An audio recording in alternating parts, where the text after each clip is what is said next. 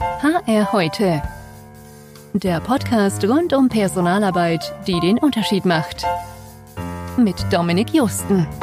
Ja, hallo und herzlich willkommen hier im HR heute Podcast. Heute geht es um ein Thema, das gerade in größeren Unternehmen in den nächsten Monaten und Jahren an Relevanz gewinnen dürfte. Es geht um New Placement. Also die Frage, wie man Mitarbeiter, deren derzeitige Funktion ganz oder teilweise wegfällt, sei es durch Digitalisierung, neue Arbeitskonzepte oder auch einfach Marktveränderungen, ja, wie man diese Mitarbeiter intern anderweitig beschäftigen kann. Dies ist häufig deutlich sinnvoller, als etwa betriebsbedingt zu kündigen oder Abfindungen für Aufhebungen zu zahlen, gerade dann, wenn anderswo im Unternehmen ja eigentlich weiter Mitarbeiter gesucht werden. Denn auch wenn ja frisches Blut für vielen Unternehmen durchaus gut tun kann, interne Netzwerke, Detailkenntnisse von Abläufen und ähnlichem sind eben auch ein Wert, der in vielen Funktionen hilfreich ist. Darüber, wie man entsprechende Konzepte etablieren kann, wie man erkennt, für welche neuen Aufgaben Mitarbeiter in Frage kommen und worauf es allgemein bei erfolgreichen New Placement ankommt, darüber will ich mich mit meinem heutigen Gast unterhalten. Er ist ein echter Praktiker und Experte in dem Thema, betreut und etabliert seit vielen, vielen Jahren für verschiedene Arbeitgeber entsprechende Konzepte und kann daher auf einen enormen Erfahrungsschatz zurückgreifen. Ich begrüße ganz herzlich aus der lebenswertesten Stadt der Welt, dem wunderschönen Wien, Edgar Müller. Hallo Edgar, schön, dass es endlich geklappt hat. Hallo Dominik, vielen Dank für die Einladung. Ein herzliches Hallo nach Hamburg. Ja, du Edgar, bevor wir gleich ins Thema einsteigen, ich äh, habe jetzt gar nicht so viel über dich erzählt, weil ich dir das ein kleines bisschen selbst überlassen wollte. Äh, es ist ja schon ein spannender Weg. Du beschäftigst dich schon wirklich viele, viele Jahre mit diesem Thema New Placement und vielleicht kannst du ja zu, zu Beginn einfach mal so ein bisschen erzählen, wie du eigentlich dazu gekommen bist und, und ja, was dich daran auch begeistert, warum du daran festgehalten hast seit, ich glaube, fast 20 Jahre, wenn ich richtig weiß. Ja, sehr gerne. Wie, wie bist du, wie kommt man zum Thema New Placement? Wie kommt zu dem New Placement? Ist sicherlich etwas ausgefallen. Vielleicht, dass ich zuerst einmal schildere, wie ich überhaupt zum Thema HR oder Personalwesen komme. Ich habe äh, während meines Jura- und BWL-Studiums, ich habe also beide Studien absolviert, habe ich nebenberuflich gearbeitet bei der Europäischen Jurastudentenorganisation, die vielleicht weniger bekannt ist als die Wirtschaftsstudentenorganisation ISEC. Mhm. Die ist also relativ bekannt und die vermittelt ja schon seit vielen Jahren Auslandspraktikas. Mhm. Das gleiche gibt es auch für Jurastudenten. Und da habe ich eben mitgewirkt in dieser Organisation für diesen Praktikantenaustausch. Und das heißt, ich habe mich schon recht früh mit der Frage befasst, wie kann ich ein Wunschprofil des Arbeitgebers mit dem Profil des Studenten oder des Mitarbeiters in weiterer Folge zusammenbringen und hier auf Deckung zu bringen. Und so bin ich also in den Personalbereich hineingerutscht. Ich habe also dann nach dem Studium den Wunsch geäußert, in diese Richtung beruflich zu gehen und habe dann eben zuerst meinen beruflichen Einstieg in München gehabt bei der damaligen Bayerischen Vereinsbank, bin dann von München nach Berlin übersiedelt und war dort einige Jahre zuständig für den Regionalbereich Berlin und Brandenburg. Und das war Mitte der 90er Jahre, also schon in der Zeit, wo man erkannt hat, man kann also wahrscheinlich nicht mit der vollen Mannschaftsstärke weiterarbeiten, wie man ursprünglich gedacht hat, sondern muss reorganisieren und seit dem Zeitpunkt habe ich das Thema Reorganisation eigentlich nicht mehr mhm. losgelassen.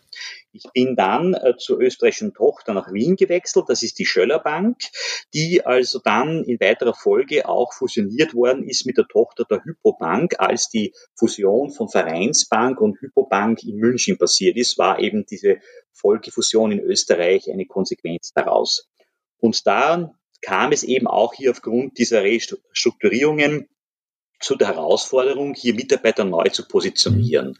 Und mit dieser Erfahrung aus dieser Reorganisation hat mich dann 2003 die Österreichische Post AG zu sich geholt und mich äh, beauftragt, mit einem zweiten Kollegen gemeinsam das dortige Jobcenter zu leiten, das also eben eine Einheit war, mit der man gearbeitet hat, um das New Placement von Mitarbeitern äh, eben entsprechend zu strukturieren und voranzutreiben, weil ja in einem ehemaligen Staatsbetrieb wie der Post die Herausforderung besteht, dass eben noch ein gewisser Prozentsatz an Mitarbeitern ja definitiv gestellt ist, das heißt unkündbar und man sich einfach nicht äh, diesen Mitarbeitern durch Kündigung hier aus dem mhm. Unternehmen bringen konnte, sondern die Herausforderung bestand, die Mitarbeiter neu zu positionieren innerhalb des Konzerns. Mhm.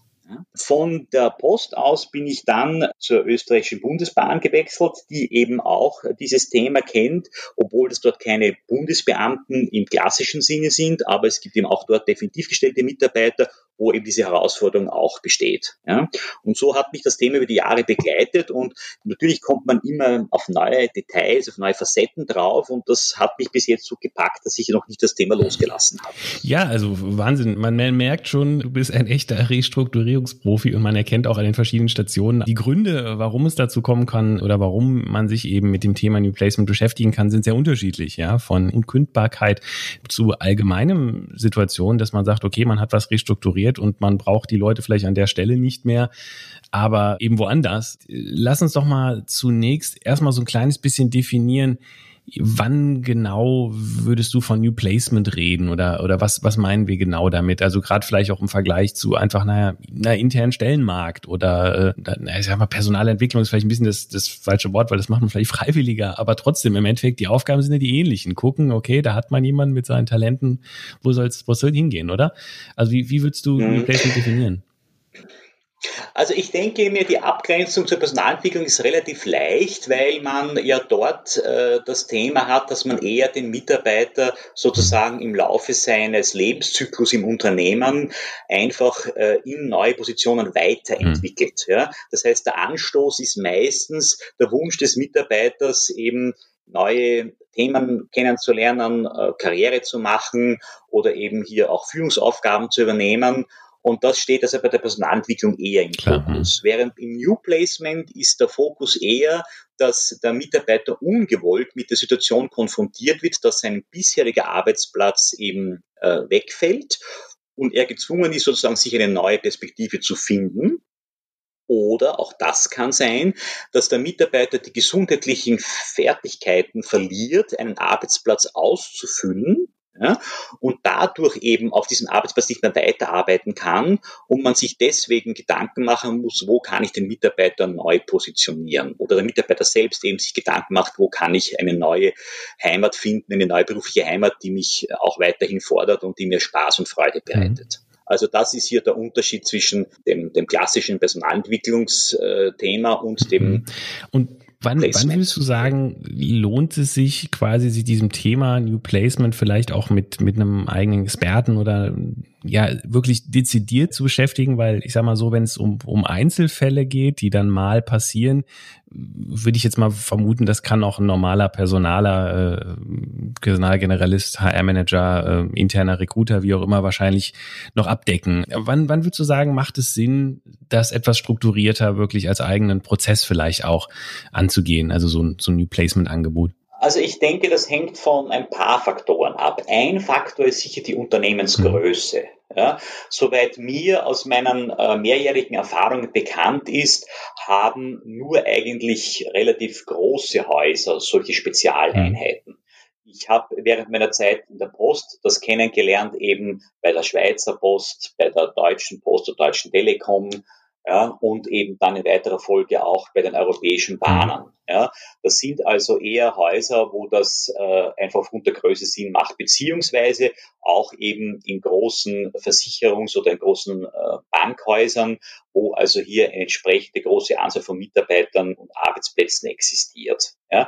Das ist die eine Sache. Die andere Sache ist noch einmal, dass man sich überlegen kann, äh, wenn ich so eine, ein, so ein Service einer New Placement Beratung anbiete, ist das etwas, was ich eher äh, quasi als Inhouse-Beratung mache oder hole ich mir hier eine externe Expertise auf eben äh, Werkvertragsbasis mhm. herein? Ja, das ist noch einmal eine zweite Frage. Ja, und da kann ich also nur aus meiner mehrjährigen Erfahrung sagen, und das haben wir auch Kollegen aus anderen Häusern erzählt, dass man immer wieder den Versuch gemacht hat, auch mit externen Firmen hier zusammenzuarbeiten, also durchaus zum Beispiel auch mit äh, Arbeitskräfteüberlassern, die ja also sehr viel mit häufigen Arbeitsplatzwechseln zu tun haben, aber sich immer herausgestellt hat, dass die internen Berater oder Betreuer erfolgreicher waren als die externen. Und man hat sich dann gefragt, ja, warum ist das eigentlich so? Und ist zu der Erkenntnis gekommen, dass es offenbar viel schwieriger ist, dass man als Externer die Jobwelt eines Konzerns, eines Unternehmens gut kennt, äh, als eben als interner Berater sich hier einen Überblick über den allgemeinen Arbeitsmarkt zu verschaffen. Also dieses interne Know-how über das Haus und über die Vielfalt der Jobwelt in einem Unternehmen ist eben meistens bei Mitarbeitern, die im mhm. Haus groß geworden sind, besser vorhanden, als wenn ich hier einen externen mhm. Consultant herein. Macht, macht absolut Sinn, ja. Und ich denke, gerade Unternehmen, die sag mal, regelmäßig äh, ja, restrukturieren, was ja auch grundsätzlich nichts Schlechtes ist, ja. Man muss ja mit der Zeit gehen, man muss ja auf Marktveränderungen reagieren, auf vielleicht neue Produkte etc. Macht das vielleicht wirklich, wirklich Sinn, das, das intern zu machen. Ich habe es tatsächlich auch schon mal erlebt, damals noch bei SAP, dass sie es auch mit einem externen äh, gemacht haben. Und ja, also es, es war halt wirklich ein Projekt, Projektarbeit und so sind die auch ja. drangegangen. Und das ist vielleicht ganz nett. Die haben, sagen wir mal, vielleicht ähnliche Methoden, was irgendwie Tests angeht. Da kommen wir ja vielleicht nachher noch zu. Aber ja. du hast schon recht, äh, die kennen natürlich nichts intern. Die haben kein Netzwerk intern, wo man auch mal irgendwie sagen könnte, ja, da in der Abteilung könnte man doch mal nachfragen oder so. Aber was vielleicht, ich, was ich vielleicht noch einen hm? Gedanke, den ich noch gerne hm? an dieser Stelle unseren Zuhörern mitgeben möchte, ist, mhm. dass man also vielleicht auch bedenken muss, dass sich die Zeiten hier sehr stark verändert haben. Wir äh, gehen in eine Zeit des Arbeitsmarktes, der zunehmend knapper wird, einfach aufgrund der fehlenden Geburten. Mhm. Ja, und das bedingt, dass wahrscheinlich alle Unternehmen auch unterschiedlicher Größe, also nicht nur von großen Konzernen, äh, genötigt sein werden, den internen Arbeitsmarkt besser zu nutzen, weil sie vom externen Arbeitsmarkt ausreichend Personal bekommen werden. Und das ist, glaube ich, ein mhm, Gedanke, absolut. der vielfach noch nicht so in den Köpfen der Personalisten ist. Ja? Dass man ja. einfach hier schauen muss, was habe ich für ein internes Potenzial, das vielleicht brach liegt, weil ich eben gar nicht mir so leicht Ersatz von außen beschaffen kann. Hm. Ja, und ich denke auch, also du hast es gesagt, einerseits die Knappheit, andererseits aber ja auch, äh, gibt es ja auch viele ja, Trends oder Umwälzungen aktuell, sei es jetzt eben Digitalisierung, die halt, sag mal, analoge Jobs wegfallen lässt oder auch jetzt von mir aus Trends zu Homeoffice, mal gucken, wie, wie nachhaltig das, das, das teilweise ist oder allgemein zu Remote Work, was dann vielleicht die Vor-Ort-Office-Betreuung äh, geringer macht. Und es sind ja oft durchaus äh, Menschen, die, die, die ihren Job super machen und die auch noch viele andere äh, Talente haben, ja, und absolut absolut valide, was du sagst. Und ich sag mal, du hast es gerade schon angedeutet davor, intern, extern etc. Lass uns doch mal vielleicht ein bisschen schauen oder vielleicht kannst du mal so einen Überblick geben, was für ja Modelle gibt es denn überhaupt, New Placement-Konzepte umzusetzen? Also wir hatten jetzt schon klar, man kann einfach temporär, wenn man das nur einmal macht, eine externe äh, Agentur holen. Ja, das mag vielleicht sinnvoll sein, wenn man das jetzt nur wegen einer Fusion oder sowas jetzt mal kurzfristig braucht.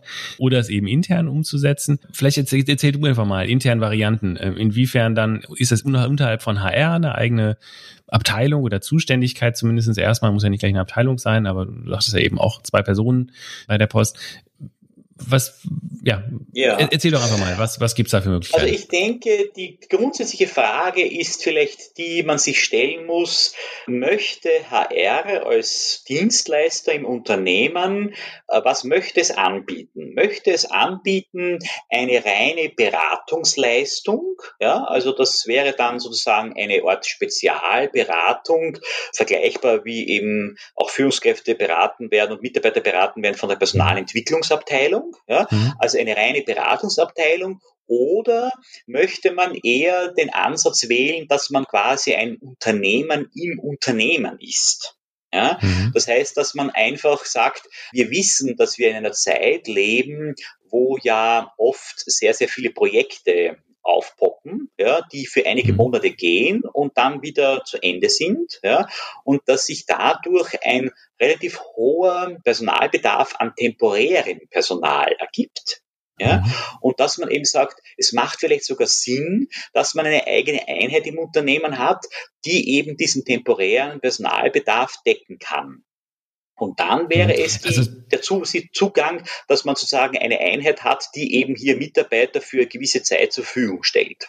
Hm. Also man wäre so eine Art interner, äh, ja, interne Zeitarbeitsfirma. Ja, eine interne Personalleasingfirma, genau. Das wäre, das wäre der zweite Zugang. Genau. Das ist also mhm. die erste Frage, die man sich im Management stellen muss, welchen Zugang man wählen möchte, welcher passender für das Unternehmen erscheint. Richtig. Kann man das irgendwie sagen, äh, Vor- und Nachteile von den beiden oder wann du vielleicht auch äh, dem Management zu dem einen oder zu dem anderen raten würdest? Ja, also ich denke schon, dass man äh, den Vorteil äh, des äh, der Firma in der, Firma ist derjenige, dass ja man, man sich die Frage stellen muss, wie gehe ich mit diesem Verlustproblem des Mitarbeiters um, wenn es einen Arbeitsplatz verliert. Ja? Äh, viele Kolleginnen und Kollegen leiden hier unter einem Verlust an, an Kontakten, an Zugehörigkeitsgefühl. Und es ist also erwiesenermaßen so, dass wenn Sie jetzt wieder in einer Einheit tätig sind, wo Sie auch ein Zugehörigkeitsgefühl haben, dass das sehr stark motiviert und dass das also etwas ist, was dieses New Placement beflügelt, weil sie sich eben hier wieder in einem Team zugehörig fühlen und hier entsprechend auch, auch motiviert sind. Ja. Der Nachteil des Modells ist natürlich, dass auch manche Mitarbeiter sagen, ja, sie empfinden sich so ein bisschen als, als äh, Lückenfüller, ja, mal da, mal dort, ja, das ist also wiederum etwas, was vielleicht manchen dann nicht so sympathisch ist. Auf der anderen mhm. Seite habe ich die Erfahrung gemacht, dass viele Mitarbeiter sich von dem Argument haben überzeugen lassen, dass sie durch dieses Herumkommen im Unternehmen oft neue Führungskräfte kennenlernen, wo man aneinander Gefallen findet und dann auch zueinander findet und dann die Führungskraft sagt, ach, jetzt habe ich den Herrn Meier hier einige Monate kennengelernt, das ist ein super Mann, den würde ich gerne für länger behalten und den Mitarbeiter dann fix zu sich übernimmt. Das kann auch eine hm, große ja, Chance sein das, das Schicksal, was wir ja als Beratungsunternehmen auch immer haben. Ja? Also wir sind ja, letztendlich machen wir ja den gleichen Job. Ja? Man geht immer in das eine, nicht, da ist nicht Abteilung, sondern jedes Mal neue Unternehmen und hilft. Ja. Und immer mal wieder gibt es dann äh, Kunden, die einem dann die besten Mitarbeiter klauen und ich meine, davon überzeugen. Vorteil, um auch das, um das auch das andere Modell hm. zu bewerten, der Vorteil des hm. anderen Modells ist, äh, dass äh, natürlich nicht die Gefahr besteht, äh, dass so eine Haltung bei den Führungskräften kommt, ach, da gibt es sowieso eine Spezialeinheit, und gebe ich den Mitarbeiter ab und die werden sich um den kümmern. Mhm. Ja, sondern es ist auch der Führungskraft klar, dass hier nur eine Beratungseinheit existiert, die einfach den Mitarbeiter unterstützt, etwas Neues zu finden. Aber es ist nicht so, dass mich komplett der Verantwortung entledigen kann.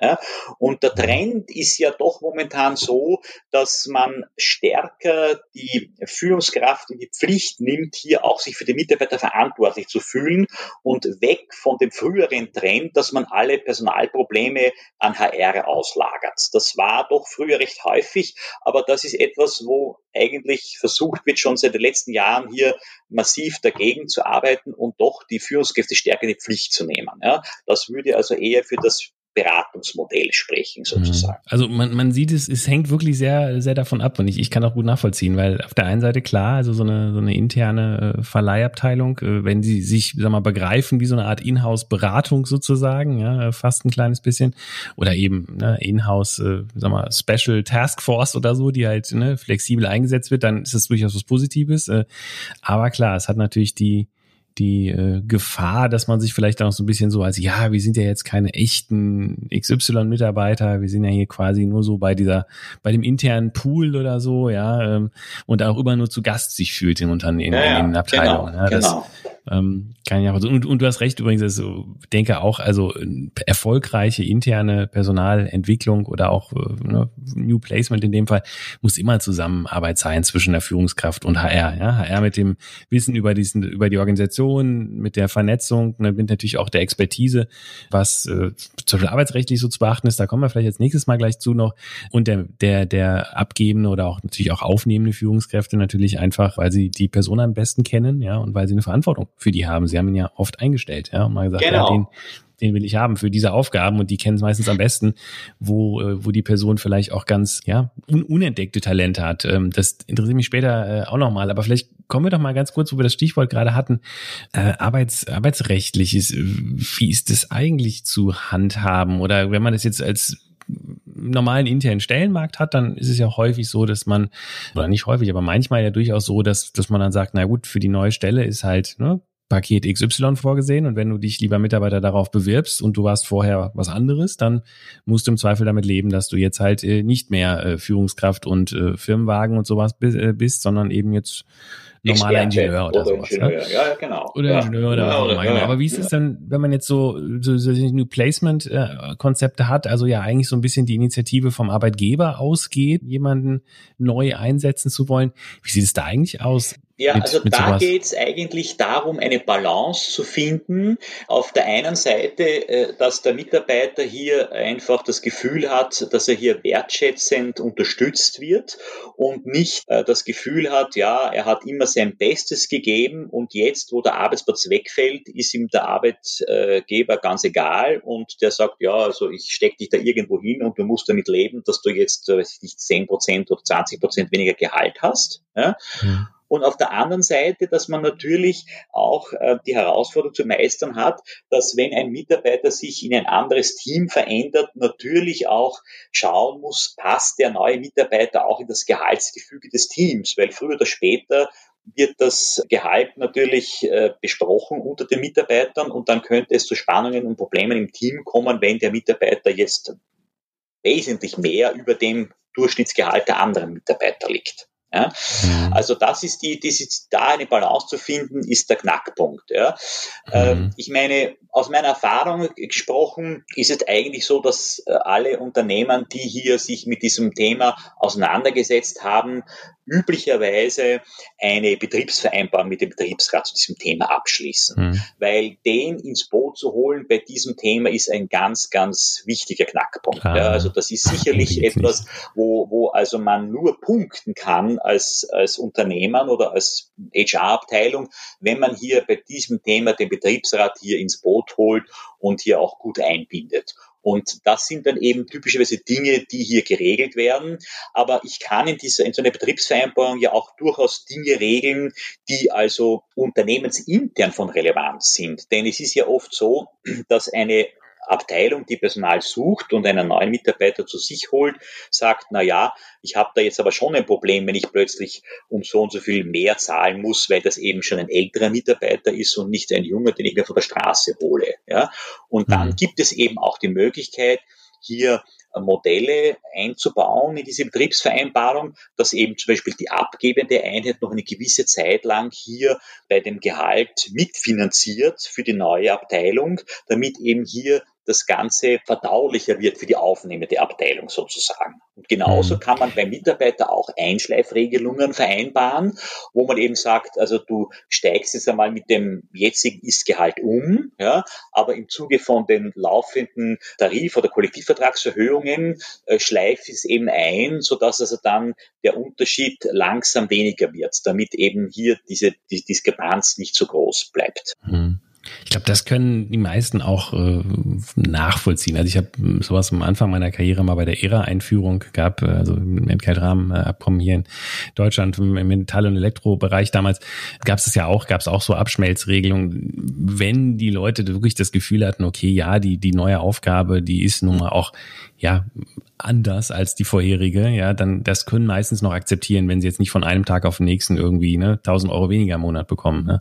Und was du gesagt hast, fand ich auch einen guten Punkt, dass du gesagt hast, man, man muss vielleicht auch mal schauen, so Regelungen, ja, gibt's irgendwie so, zahlt die abgebende Abteilung noch ein bisschen was oder gibt's irgendwo so einen Restrukturierungsfonds? Weil sonst habe ich mir gerade überlegt, hat das ja so ein bisschen so ein schwarzer Peter-Gefühl irgendwie. Ja, ich habe hier diesen überteuerten äh, ne, Senior-Führungskraft, äh, Teamleader, der jetzt aber nur noch als Ingenieur arbeiten soll und äh, wer will ihn, ja? Ähm, dann genau. ist ja äh, Prinzip das, das, das wird sicherlich nicht, nicht Ja, ja, genau. Das, das, das, das, diese weiße Elefant-Effekt, den will man ja vermeiden. Genau, genau, genau. Genau. Ähm, ja, und, und wo du dachtest dann mit den Gehältern, ja, aber die Gehälter wird geredet, sicherlich ein anderes Thema, ähm, sind natürlich auch so Privilegien wie Firmenwagen oder sowas. Ja, das fällt natürlich sofort ja. auf, ja, wenn, wenn dann irgendwie fünf Sachbearbeiter sind und der eine fährt irgendwie ein schickes Auto ja, und die anderen müssen. Also da sollte man vielleicht oder kann man vielleicht schon den allgemeinen Tipp oder die allgemeine Empfehlung geben, dass man bei der Loslösung von der alten Funktion vor allem klar Zusatzleistungen beendet, die wirklich mit dieser Funktion verbunden sind. Also wenn, jetzt schönes mhm. Beispiel, ein Mitarbeiter, der im Außendienst im Vertrieb tätig ist, eben ein Firmenauto hatte und der wechselt jetzt in eine rein interne Position, wo er keinerlei Kundentermine hat, äh, wo er irgendwo hinfahren muss, ja, dann ist natürlich nicht gut zu argumentieren, warum der weiterhin sein Firmenauto behalten soll. Und das wird etwa auch von den Mitarbeitern relativ gut verstanden. Also da habe ich selten Probleme erlebt, weil das verstehen sie auch, dass das ja dann bei der neuen Funktion einfach kein, äh, kein Connex mehr gegeben ist. Und das lassen sich auch relativ äh, gut, also sind sie gut einzubinden oder sind sie gut abzuholen, wenn man ihnen klar macht, dass also eben dann so ein Firmenauto auch äh, beendet wird, wenn man eben in eine Position geht, wo das dort überhaupt keinen Sinn macht oder nicht dazu passt. Hm. Ich glaube, es ist ein gutes Stichwort mal. Wir sind bisher so ein bisschen beim Organisatorischen gewesen. Ja, wie kann man das äh, aufbauen? Wie läuft es dann noch ab? So ein bisschen vielleicht zum, zum ja, menschlichen äh, Faktor, zu, zu der Betroffenen äh, mal zu kommen. Weil du hast gerade schon gesagt, ja, ne, viele Gespräche natürlich auch. Manches verstehen die, die Mitarbeiter, manches nicht.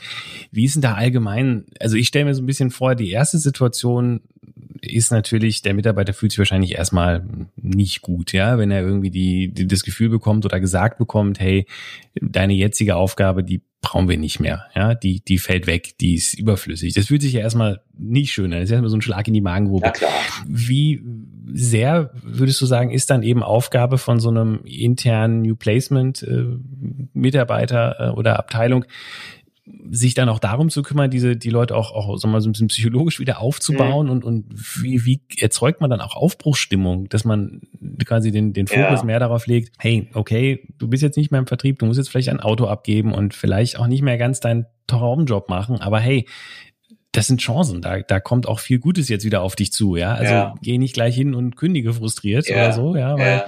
Wir, wir, wir hängen ja an dir. Wir wollen ja mit dir eigentlich was machen. Wie, wie, wie macht ihr das? Also macht ihr das überhaupt also, und selber auch? Ja, ich glaube, man muss vor allem es hier sauber trennen. Was ich also auch mhm. jedenfalls empfehlen kann, ist, dass man versucht, eine klare Trennung äh, zwischen jener Person, die die Botschaft überbringt, dass es leider in dieser Einheit nicht mehr weitergeht, zu dieser Person, die sich sich danach um die Mitarbeiter kümmert. Mhm. Also, das heißt, es ist nie klug, dass das also vermischt wird, ja, sondern dass man einfach sagt, also die Trennungsbotschaft überbringt die Führungskraft, wo der Mitarbeiter bisher war, ja, und dann übernimmt der New Placement Berater. Ja. Und mhm. ich habe hier die Erfahrung gemacht, dass es eigentlich ganz gut funktioniert, wenn man hier Meistens hat man ja nicht einen einzelnen Mitarbeiter, sondern eine Gruppe von, sage ich einmal jetzt fünf bis zehn Personen, dass man mhm. die einmal zusammen äh, zu einem eintägigen oder halbtägigen Workshop einlädt, wo man einfach einmal sie einlädt zum Thema Umgang mit Veränderung, habe ich das oft betitelt, wo man ihnen also einfach einmal die Gelegenheit gibt, den Frust auch loszuwerden und sich also hier auch das Herz auszuschütten. Ja, und andererseits äh, ihnen bewusst zu machen, das kann man in der Gruppe ganz gut machen, wie viele Veränderungen sie in ihrem privaten Leben schon erfolgreich bewerkstelligt haben was sie aus diesen erfolgreich bewerkstelligten Veränderungen gelernt haben, was sie jetzt in ihre aktuelle Situation mitnehmen und übertragen können. Ja? Und äh, durch diese Eingangsworkshops sozusagen habe ich die Mitarbeiter einmal emotional abgeholt, ja, bevor ich dann eigentlich mit den Einzelgesprächen beginne, wo ich dann im, im, im Face-to-Face-Setting beisammensitze. Hm da, da will ich, wenn ich darf, kurz, kurz nochmal nachhaken, weil mich interessiert. Also jetzt dann kann ich absolut nachvollziehen, jetzt bist du in diesem Einer-Gespräch, beziehungsweise Zweier-Gespräch halt ne, mit, mit der betroffenen Person. Wie geht dir das dann an oder wie, wie würdest du vorschlagen, es dann anzugehen? Ähm, wie findet man vielleicht auch, äh, sag mal, raus, was für ja, ja, also neue Perspektiven vielleicht der Mitarbeiter auch hat, weil ich sag mal so, wenn es wenn es naheliegend wäre quasi, ja, und er den gleichen Job einfach ja, äh, ne, zwei Türen weitermachen könnte, ja. dann hätte man wahrscheinlich keine New Placement äh, genau, interne Agentur genau, für gebraucht. Genau. Ähm, also äh, meine Erfahrung ist eigentlich, äh, dass sich am ehesten ein systemischer Ansatz bewährt hat. Was heißt mhm. das? Systemisch heißt, dass ich eben den Mitarbeiter in seinem gesamten Umfeld beleuchte und nicht nur isoliert auf seine bisherige Berufslaufbahn. Ja, oft mhm. wird der Fehler gemacht, man nimmt sich einfach den Lebenslauf her und sagt, aha, das und das hat der Mitarbeiter gemacht, na wunderbar, da können wir in dies, diese Position stecken. Das greift viel zu kurz. Es mhm. geht darum, den Mitarbeiter ganzheitlich zu betrachten, vielleicht auch seine äh, Hobbys, seine nebenberuflichen Tätigkeiten, oft auch seine Ehrenämter, weil sich daraus dann viele Anknüpfungspunkte ergeben. Es ist mir also nicht selten passiert, dass ich Mitarbeiter betreut mhm. habe, die in einem schwer körperlich tätigen Job äh, unterwegs waren und dann draufgekommen bin, dass sie zum Beispiel ehrenamtlich bei der Freiwilligen Feuerwehr für die IT zuständig sind und so kam ich dann drauf, dass der einen ganz großen Hang in Richtung IT hat, wo ich also ständig einen Nachbesetzungsbedarf habe und den Mitarbeiter, der ursprünglich in einem rein körperlichen Job tätig war, in einen Bürojob vermitteln konnte, wo der also aufgeblüht ist, weil er eigentlich sich mit dem beschäftigt hat, was er in seiner Freizeit auch gerne tut, nämlich bei der Feuerwehr. Ja, also das ist so der Zugang, wo ich also dann ihm ganz neue Perspektiven öffnen kann, an die er gar nicht denkt im ersten Moment, weil er ja völlig fixiert ist auf seine Berufslaufbahn und gar nicht diese Verknüpfung zwischen Freizeitaktivitäten und Berufsaktivitäten herstellen kann. Mhm. Das ist ein schönes Beispiel, weil ich meine, es geht ja sowieso unheimlich vielen Menschen so, dass sie eigentlich ja ihren Job nicht unbedingt als Berufung betrachten, sondern eher genau. so als ne, Geld verdienen. Die Anteil derer, ja. die wirklich sagen können, hey, ich, ich, ich liebe das, was ich tue, auch beruflich, der ist ja kleiner, als man sich das wünschen würde. Und von daher ist es ja auch echt vielleicht eine gute, gute Chance, wenn da jemand mal sich mit einem Gedanken drüber zu macht, mal zu gucken, hey, nur weil du jetzt seit 20 Jahren hier irgendwie im Lager die Kisten äh, geschleppt hast, eigentlich, auch wenn du von mir aus nicht mal irgendwann IT studiert hast, aber du kannst es ja inzwischen. Und genau. von daher, das ist ja doch eine Perspektive. Da ja. kann ich also schon noch was dazu sagen, vielleicht, dass mhm. man sich also dann nicht überrascht sein soll als Berater, wenn hier ganz plötzlich die Tränen fließen, weil mir der Mitarbeiter in diesem Gespräch dann sehr offenkundig das Herz ausschüttet, dass er eigentlich schon 20 Jahre lang am falschen Sessel gesessen ist, nur weil seine Tante und sein Onkel in diesen Job hineinempfohlen hat. Ja, also das ist mhm. nicht selten sehr hoch emotional, so ein Gespräch. damit muss man auch umgehen können als Berater. Wenn der Mitarbeiter hier plötzlich fällt ihm die Schuppen vor den Augen, dass er hier eigentlich auf einem Sessel saß, der mehr oder weniger ihm da in die Wiege gelegt worden ist, aber der einfach nicht zu ihm passt und eigentlich sein Herz für ganz was anderes schlägt. Ja? Mhm. Und der zweite Punkt ist, dass ich bei dem systemischen Ansatz immer auch versuche, seine Umgebung mitzunehmen. Also es ist gar nicht so selten vorgekommen, dass ab und zu auch einmal ein betreuter Mitarbeiter mich gefragt hat, kann ich mal meine Frau mitbringen, meinen Partner mitbringen, weil ich eben gerne das auch mit ihm gemeinsam besprechen möchte. Auch das ist durchaus zulässig und zeigt eben hier von diesem ganzheitlichen Zugang, den wir in der Betreuung, der Beratung machen. Hm. Ich glaube, also da, da kann man jetzt schon mal äh, sagen, und das ist vielleicht auch so ein bisschen was, was sich die, die Unternehmen da, die, die jetzt vielleicht zuhören, auch, auch mitnehmen können. Ich glaube, ein Mitarbeiter, der, der sich so der, der so behandelt wird oder der sich so behandelt fühlt, so wertgeschätzt, so, so engagiert. Also ich glaube, da schafft man es dann wirklich, und das kann ich total nachvollziehen, dass jemand, der vorher nochmal vielleicht frustriert war darüber, dass er nicht mehr gebraucht wird, jetzt auf einmal also eine ganz neue Loyalität entwickelt, weil ja, man, man spürt ja dann einfach unheimlich viel Wertschätzung, wenn sich jemand so viel Mühe gibt, rauszufinden, äh, ne, was denn das Beste für einen wäre. Also nicht nur sagt, okay, hey, jetzt, ne, wir müssen dich irgendwo hinpacken, mal gucken, wo es passt, ja, der Hauptsache du bist weg, sondern wirklich sich, sich sehr dafür äh, ja, interessiert. Und ich glaube, das ist ein, ein gutes Beispiel, wie man aus einer, aus einem Problem eine, eine Chance oder einen Vorteil machen kann. Ja. Ne? Du, jetzt, ich, ich schaue entsetzt auf die Uhr und stelle wieder fest, äh, wie, wie die Zeit wieder gerast ja, ist. Ja, das wir sind schon quasi ja. äh, fast, fast äh, Richtung Ende, wo man sich da noch auch lange drüber unterhalten könnte, gerade auch eben sicherlich diese, dieser Diagnostik Vielleicht muss man das nochmal irgendwann separat machen. Ähm, äh, aber um, um das Thema New Placement abzurunden oder auch, auch abzuschließen. Also wir hatten am Anfang schon mal gesprochen darüber, wie man es machen kann. Entweder mal temporär mit der externen oder eben, wann es sich auch vielleicht lohnt, eine intern, sich da Expertise aufzubauen und über die verschiedenen Modelle, wie ihr dann auch vorgeht, worauf zu achten ist. Wenn du jetzt mal so ein bisschen, ja, so ein, so so ein Gesamtüberblick, Fazit, Tipps äh, geben soll, also aus deiner Erfahrung, aber auch aus, der, aus deinem Netzwerk, du hast ja gesagt, dass ich mit vielen logischerweise über die 20, 25 25 Jahre, äh, jetzt machst, ausgetauscht, mitbekommen. Kann man irgendwie so ein bisschen sagen, was sind so die, ja, die wichtigsten Erfolgsfaktoren, wenn man eben eine, eine New Placement Initiative oder ein internes Jobcenter oder wie auch immer man es nennen möchte, ja, A, erfolgreich aufsetzen, aber dann vielleicht auch als dauerhaften Prozess etablieren will. Also, dass man wirklich das als eigenen Unter- oder Nebenbereich von HR eben sieht, äh, wie man solche Mitarbeiter weiter vermitteln kann intern. Was sind da so, was sind da so die, die Erfolgsfaktoren, wo du sagst, darauf kommt es an, dass das klappt? Also, ich würde mal meinen, das Wichtigste ist, dass man der Überzeugung ist, dass der Einzelne für sich selbst der Experte für sein eigenes Leben ist. Dass man hier also wirklich anerkennt, dass die Lösung hier beim Mitarbeiter selbst liegt. Ja. Das mhm. Zweite, was ich sagen würde, dass man jedenfalls lösungsorientiert und nicht problemorientiert agiert. Ja, dass man immer versucht, äh, hier die Lösung im Fokus zu haben ja, und nicht so sehr den Mitarbeiter auf das Problem fokussiert, sondern eben wirklich auf die Lösung versucht zu fokussieren. Ja. Dann würde ich also denken, ist ein sicher Erfolgsfaktor, dass man also den Mitarbeiter motiviert herauszufinden, was hat in der Vergangenheit gut funktioniert, was ist dir einfach gelegen, wo bist du stark, ja, und dann ihn dazu zu bestärken, davon mehr zu tun. Ja? Und indem ich ihm eben klar mache, dass es einfach ein Vorteil ist, auf seine Stärken zu setzen und nicht jetzt recht herumzumäkeln, sagen, ah, ich bin im Rechnerischen, bin ich nicht so gut, ich muss da noch dazulernen, ich bin da nicht der Zahlentyp, sondern einfach sagen, okay, ich bin zwar nicht der Zahlentyp, dafür habe ich eben sprachlich meine Expertise und ich versuche eben mich so zu orientieren, dass ich genau in diese Schiene noch stärker hineinkomme, wo ich sowieso schon äh, eine überdurchschnittliche Begabung habe. Das ist, glaube ich, auch ein, ein großer äh, Erfolgsfaktor.